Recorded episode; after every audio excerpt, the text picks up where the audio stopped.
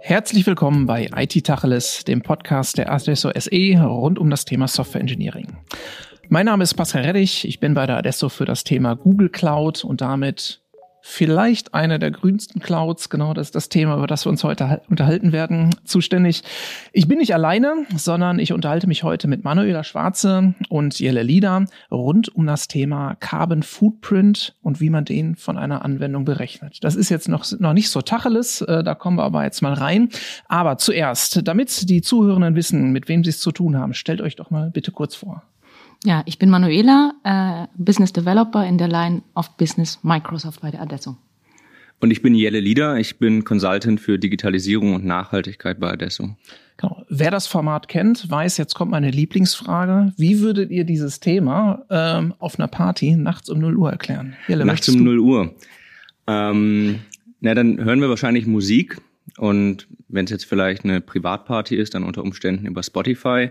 Und dann kannst du dir überlegen, damit die Musik da ankommt, ist eine ganze Menge digitale Infrastruktur nötig. Ja, du hast das Endgerät, du hast die Lautsprecher, du hast aber auch Netzwerkinfrastruktur, den Router fürs WLAN, einen Internetknotenpunkt, ein Rechenzentrum, vielleicht auch mehrere, weil die Daten redundant gespeichert werden. Und da wird überall Strom verbraucht. Und Menschen verlieren häufig bei so virtuellen Services, wie zum Beispiel dem Musikstreaming, das Gefühl dafür, dass da tatsächlich auch physische Hardware hintersteckt, die einerseits natürlich Strom verbraucht und auf der anderen Seite auch hergestellt werden muss. Der Herstellungsprozess der IT-Hardware bindet wiederum auch Ressourcen, seltene Erden und muss transportiert werden. Und wenn wir auf den CO2-Fußabdruck von digitalen Lösungen schauen, dann muss man sich eigentlich diese komplette Kette anschauen, um tatsächlich zu verstehen, wie die Umweltauswirkungen von so einer digitalen Lösung am Beispiel Spotify sind. Da waren jetzt schon viele Themen drin, aber äh, ich könnte jetzt direkt fragen, lieber den lokalen CD-Player nutzen äh, und nicht Spotify oder lieber besser selber singen. Aber da kommen wir gleich nochmal zu. Ähm, ich frage mal ganz plakativ. Das Thema Carbon Footprint, Green Cloud und was es da alles noch gibt, ist das nur ein Hype oder ist das eigentlich schon ein gelöstes Problem? Also aus meiner Sicht ist da noch viel Luft. Es geht ja letztendlich immer noch um das Thema, ist die Cloud wirklich nachhaltiger, grüner? Leider können wir CO2-Emissionen nicht messen, wie wir es zu Hause machen mit einem Gas- oder Wasserzähler, sondern es wird heutzutage noch berechnet. Und aktuell greifen die Hyperscaler auf Berechnungsmodelle zurück, aber ja, es ist noch Luft nach oben. Es ist ein neues Modell. Es gibt erst aus diesem Jahr die Berechnungsmodelle. Also aus meiner Sicht ein Hype noch nicht. Und zum anderen äh, ist es so, dass die Abstraktion der Basisdaten zur Berechnung dieser CO2-Emission der Cloud äh, noch zu hoch ist. Die Basisdaten werden aus zentralen Bibliotheken gezogen und sind somit immer regional oder landestypisch. Und um das an Beispiel zu verdeutlichen, wenn wir sagen, wir möchten die CO2 oder den CO2-Footprint eines Fuhrparks berechnen, ist es aktuell so, zum Beispiel Microsoft äh, als Hersteller bezieht die Datenbasis aus der USA, also basiert ein Fuhrpark auf einem Chevrolet von 1999 und das ist nicht unbedingt übertragbar auf einen Fuhrpark in Deutschland. Aktuell sind die Bestrebungen noch gerade diese Basisdaten, also die Emissionsfaktoren, äh, landestypisch, landesspezifisch aufzubauen, sodass man auch länderübergreifend und Europa kontinentübergreifend die Daten dediziert berechnen kann. Und letztendlich ist dann noch der Druck der Regulatorik, der Stakeholder, also das ist noch viel vor uns und aus meiner Sicht kein Hype mehr. Also auch ein ganz einfaches Thema, wie ich merke. Ein sehr einfaches Thema. Ja, vielleicht auch nochmal zurückblickend auf die Relevanz des Themas. Also in Gesprächen kommt mir häufig die Frage entgegen, ist das nicht durchgespielt? Also Leute denken, du hast einen Server oder einen Computer, ein Smartphone und äh, schließt dort einen Stromzähler an und dann weißt du, wie viel Strom verbraucht wurde, dann weißt du ungefähr, wie der Energiemix regional ist und dann kannst du dir sehr einfach ausrechnen, wie die CO2-Emissionen sind. Aber aufgrund der Komplexität der Systeme sind wir eben noch weit davon weg, wirklich zu verstehen, wie die Umweltauswirkungen sind. Ähm, du hast es angesprochen jetzt. Moderne Applikationen, die sind ja sehr komplex. Ist es denn da überhaupt möglich, noch verlässlich die, ganzen Daten zu berechnen? Also wenn ich an so eine Cloud-Applikation oder so eine typische Microservice-Architektur denke, da ist es ja nicht ein Server, da sind es ja hunderte von Server, die daran beteiligt sind. Ja, ganz richtig. Ähm, pauschal würde ich erstmal sagen, nein. Also äh, vollkommen zuverlässig messen kann man das heutzutage nicht. Man kann immer Teile messen. Man kann natürlich messen, wie viel die Anwendung auf einem bestimmten IT-Equipment-Teil äh, verbraucht, auf einem Server, auf einem mobilen Endgerät zum Beispiel. Man kann aber nie sagen, dass eine gesamte Applikation, um beim Spotify-Beispiel zu bleiben, ganz Spotify oder auch nur das Hören eines Liedes, ähm, wie viel das tatsächlich verbraucht. Entsprechender Tacheles, ne? Also ich würde gerne dieses Nein, dieses klare Nein von mir ein bisschen abweichen und Nein draus machen. Ähm, meiner Ansicht nach äh, sind die aktuellen, wenn auch noch nicht verlässlichen Berechnungen der CO CO2-Emissionen, die geben uns einen Ansatzpunkt, um überhaupt Emissionsmanagement zu betreiben. Und ich finde, das ist schon ein wichtiger, richtiger Schritt, den wir gerade gehen. Da ist noch, wie gesagt, wie vorhin auch schon noch ein Weg für uns. Aber diese, äh, die Berechnungen, die möglich sind, das Reporting und Monitoring, was man dann ableiten kann, bis hin zur Einbindung von Simulationsmodellen, um zielgerichtet Maßnahmen abzuleiten, die halt Emissionen reduzieren. Ich finde, das ist schon, da sind wir schon auf dem Weg. Das sind erste Schritte. Und es ist besser, jetzt was zu tun, und es ist wichtig, was zu tun, da die aktuelle globale Entwicklung uns aus meiner Sicht nicht mehr viel Zeit lässt. Und deswegen würde ich hier auf Jein plädieren. Also fast machbar. Da müssen wir äh, und wir haben jetzt tatsächlich viel über äh, CO2-Fußabdruck gesprochen. Ist es denn eigentlich nur das Thema CO2-Fußabdruck, den ich dort betrachte? Ähm, nein, es ist nicht nur der CO2-Emissionsabdruck, äh, der betrachtet wird, sondern nach dem Greenhouse-Gas-Protokoll gehören zum Scope 1, 2, 3 mehr Emissionen, die den Treibhauseffekt beeinflussen. Also noch nicht komplexer. Nur Kohlendioxid, noch komplexer. Aber es geht auch einfach zu erklären.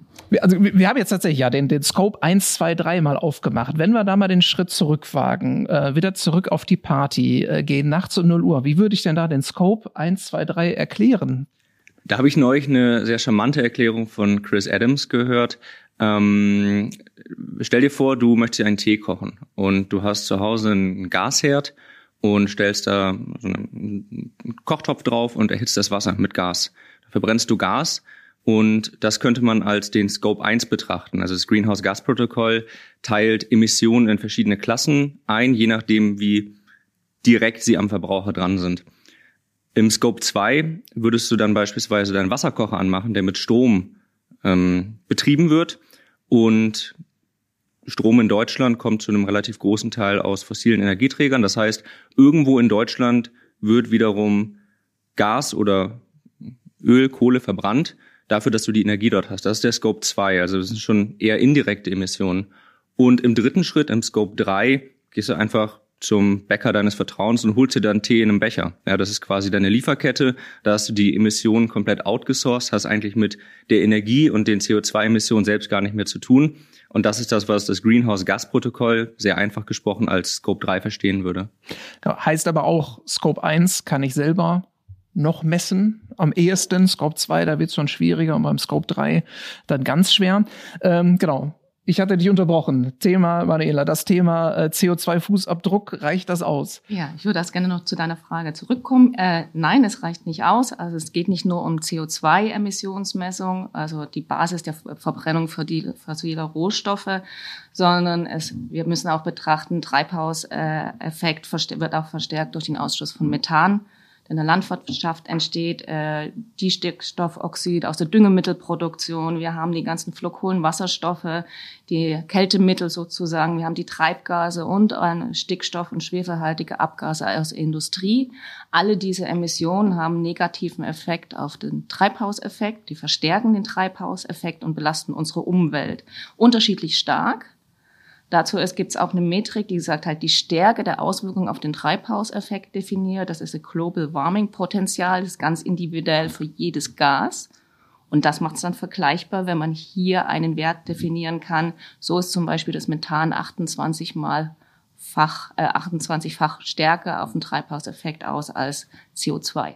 Das heißt, ich kann das schon wieder einfacher runterbrechen. Das heißt, auch wenn wir jetzt aufmachen und ich, ich, ich, äh, ich werde schon kreidebleich, äh, wenn hier die Physikerin neben mir sitzt, worauf wir alles achten müssen, aber wir haben auch die Möglichkeit, Kennzahlen zu haben oder das Ganze deutlich zu vereinfachen dann dabei. Das Global Warming Potenzial wird korreliert auf das CO2 als Basis und somit haben wir den CO2e, den CO2-Äquivalent, die dann wieder die ganze Emissionsmenge vergleichbar macht. Und wir sprechen jetzt viel über Gas, über Treibhausgase, den äh, Klimaerwärmungseffekt oder Klimawandel. Ähm, man muss natürlich auch auf dem Schirm haben, dass digitale Infrastruktur noch ganz andere Umweltauswirkungen, aber auch soziale Auswirkungen hat. Nur kurz genannt sind hier die Themen Elektroschrott, Wasserverbrauch, ähm, die ja auch immense Umweltauswirkungen haben, äh, ganz zu schweigen von Themen wie äh, gesellschaftlicher Teilhabe und Barrierefreiheit. Das, das heißt aber eben, wir brechen das jetzt aber trotzdem der Einfachheit mal runter, tatsächlich auf das Thema CO2-Äquivalent ähm, und nicht nur ne, nicht nur CO2 oder nicht nur oder oder fassen das für uns mal jetzt unter dem Thema Carbon Footprint zusammen, aber das Ganze meint dann tatsächlich mehr. Was heißt das denn jetzt dann ganz konkret? Wie kann ich denn auf eine Anwendung bezogen und eine Anwendung hat ja immer einen Backend, hat irgendwo einen Frontend, äh, also das, was wir auf unserem Handy sehen, was wir uns auf unserem Notebook dann jeweils sehen.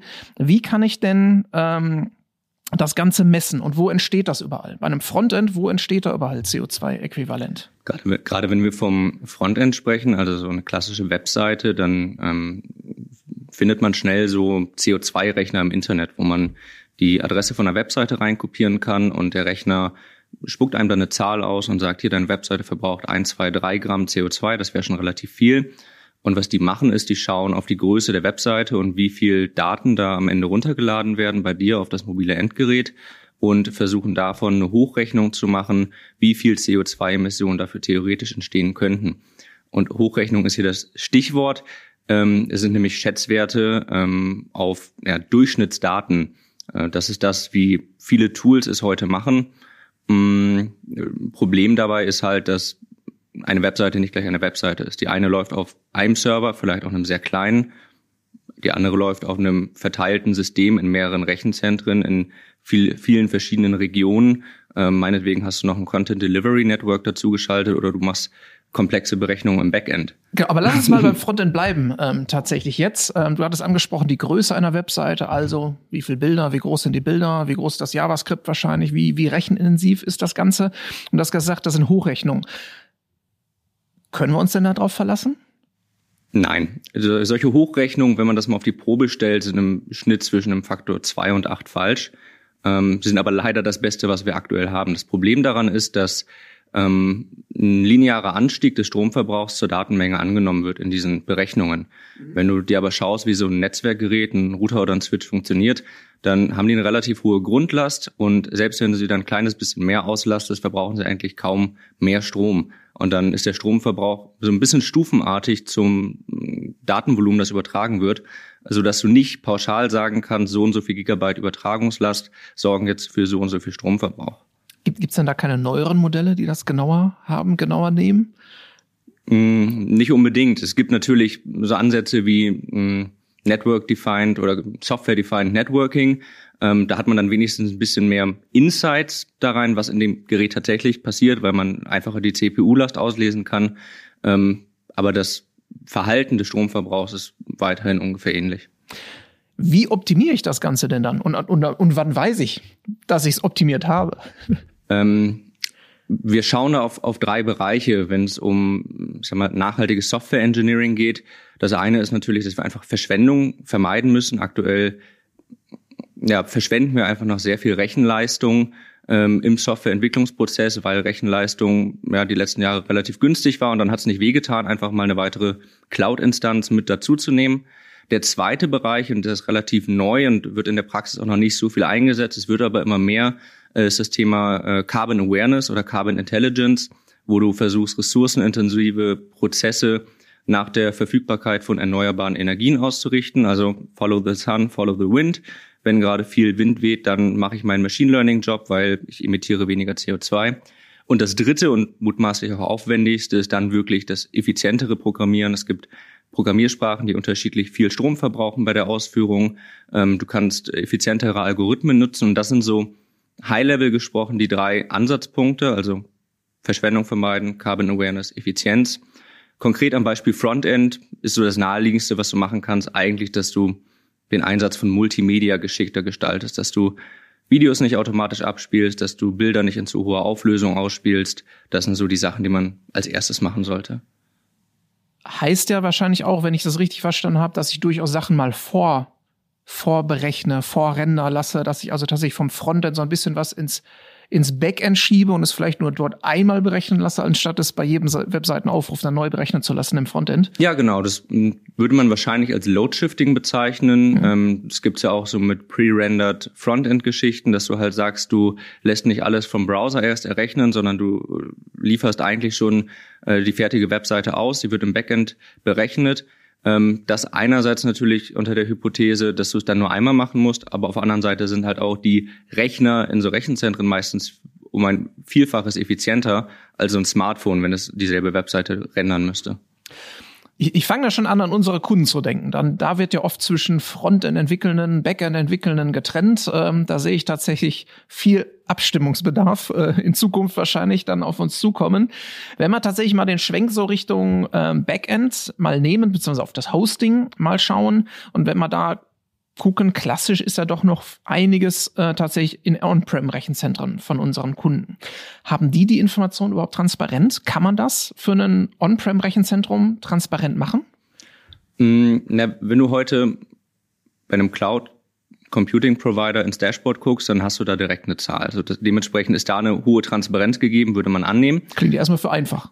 Richtig. Ähm, in, in der Hinsicht ähm, ja, eine niedrige Eintrittsbarriere.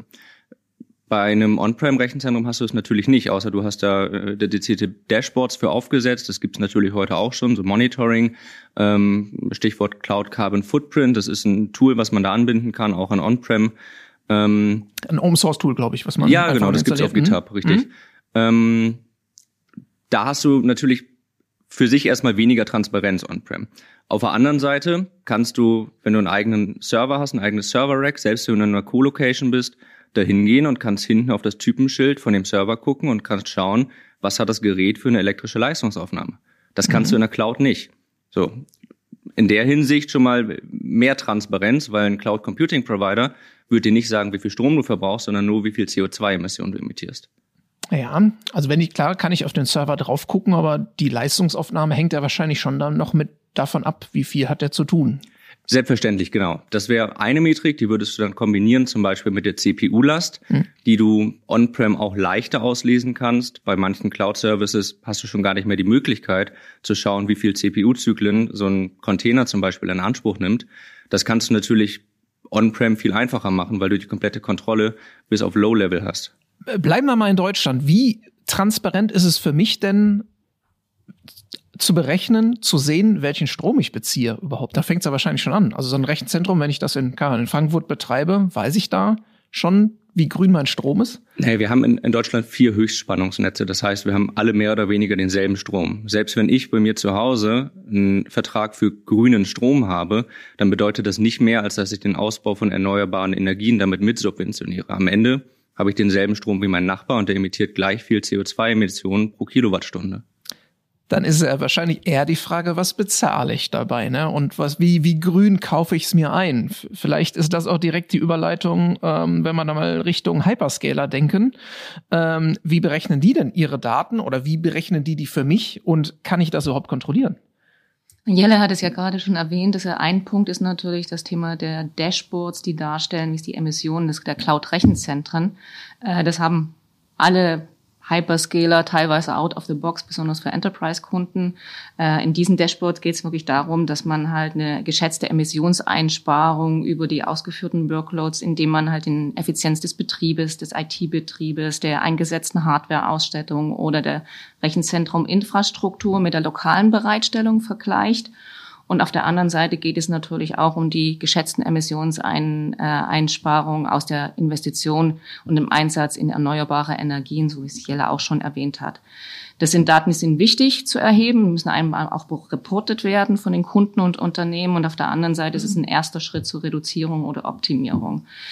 Das alleine reicht noch nicht, ne, indem man nur die Emissionsdaten der, der Rechenzentrum betrachtet, sondern die Unternehmen richten sich ja immer mehr an dem Green, Greenhouse Gasprotokoll aus, also ne, Scope 1, 2, 3, über den wir schon gesprochen haben, um einmal der Regulatorik, dem Regulatorikdruck zu entsprechen oder dem Stakeholder-Anforderungen oder auch einen Anspruch hat, ein nachhaltiges Unternehmen zu sein. Und da haben die Hyperscaler seit Mitte diesen Jahres fast alle im Portfolio äh, Sustainability oder CO2-Emissionsdashboards und Tools.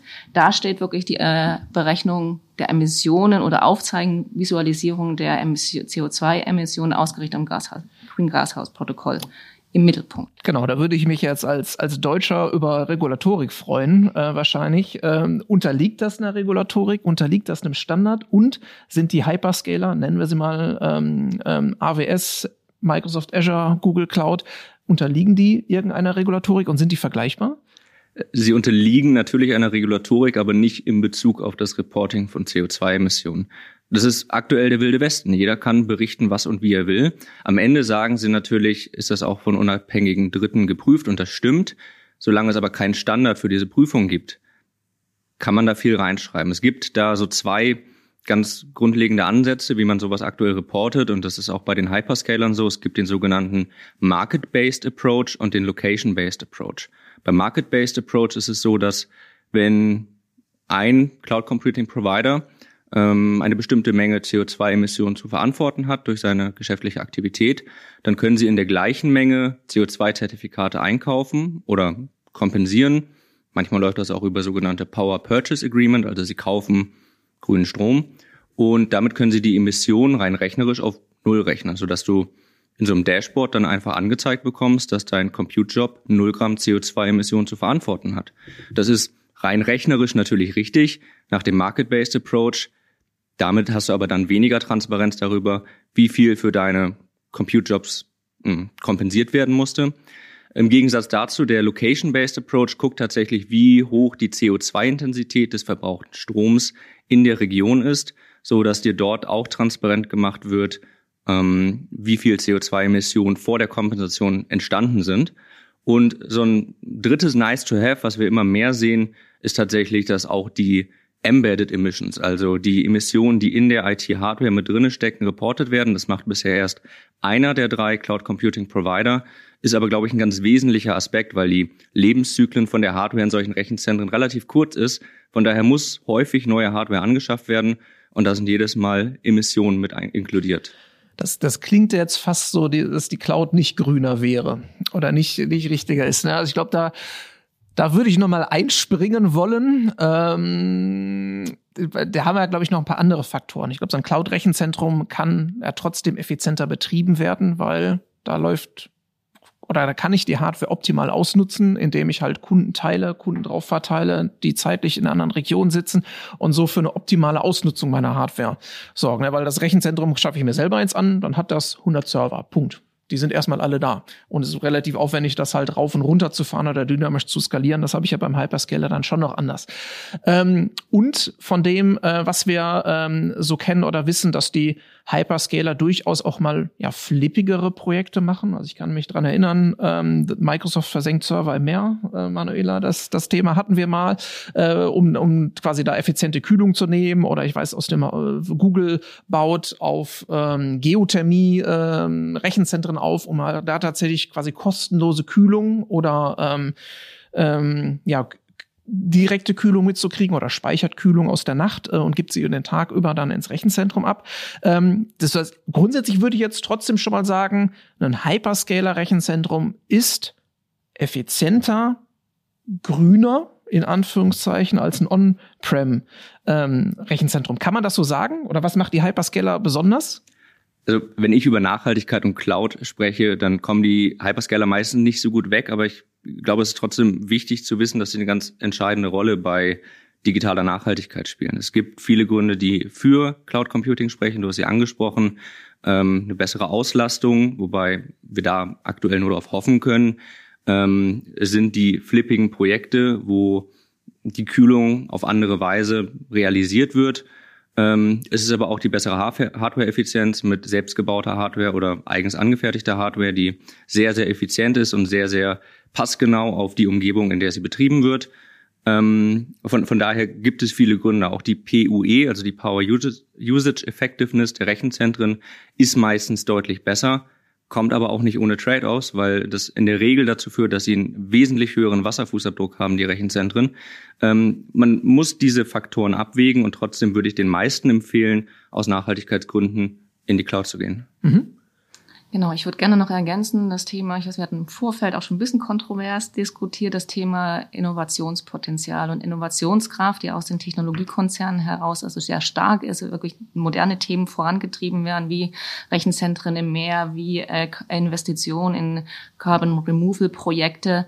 Also ich finde, das auch ein sehr wichtiger Aspekt äh, und ja, den noch mit erwähnen. Ist ja auch das Thema Cloud oder in die Cloud zu gehen, ist ja immer so ein Punkt, bisschen Operations abzugeben und zu sagen, okay, ich kümmere mich um Betriebssystem-Patches nicht mehr selber, das macht der Hyperscaler für mich, ist er hier wahrscheinlich eh nicht, dass ich sage, ne, ihr, ihr kümmert euch um das Thema und so eine, wenn, wenn, wenn Google grünen Strom einkaufen will oder Microsoft, ist das wahrscheinlich einfacher, als, als selbst wenn wir das mit der Adesso machen und so in den Stadtwerken gehen und sagen, hier, jetzt baut mal bitte Windräder auf.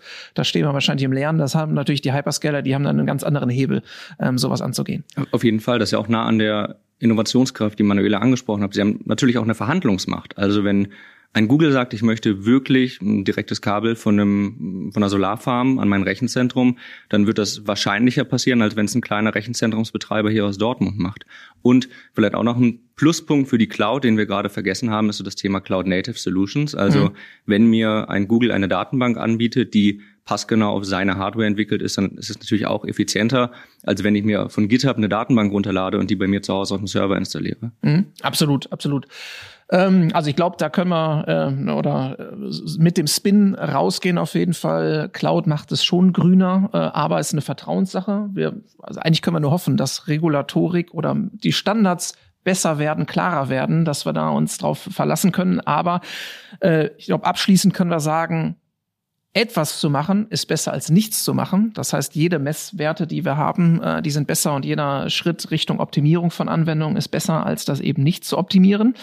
Ähm, das heißt, abschließend gibt es wir fragen immer nach Literatur und die Frage, die ist, oft ist die Antwort so dünn, weil so viel Literatur gibt's da gar nicht. Haben wir denn hier den Fall? Gibt's hier Bücher, Videos, Webseiten, die ihr empfehlen könnt, wenn man sich näher mit dem Thema beschäftigen möchte? Hm, ja, also Bücher relativ dünn, weil das Thema neu ist und ich sag mal, in den letzten Jahren Leute ja eher dazu neigen, im Internet zu veröffentlichen, als noch ein Buch drucken zu lassen.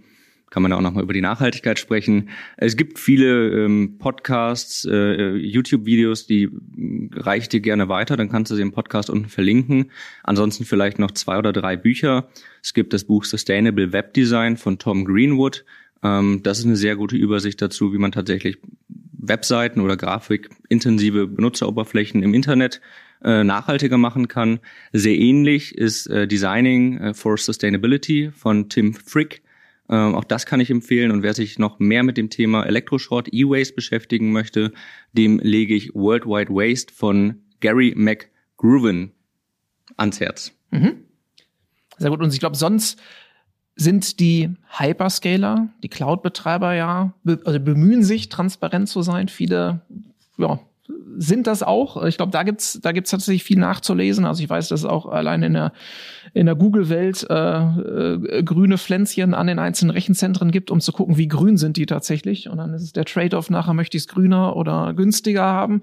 Ähm, dabei, darauf müssen wir uns wahrscheinlich verlassen.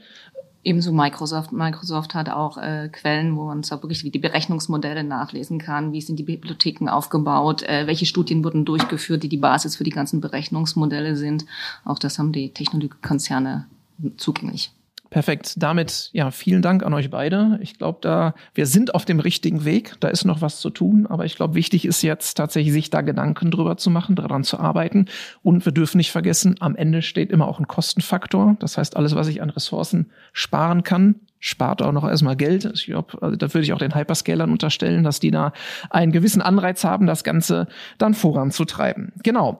Damit vielen lieben Dank. Ähm, wer weiteres über das Thema Software Engineering erfahren möchte, den möchte ich verweisen auf unsere Landingpage zum IT Tacheles Podcast unter www.adesso.de slash podcast. Ich bedanke mich für euch beiden und bis zum nächsten Mal. Danke, Pascal. Vielen Dank, Pascal.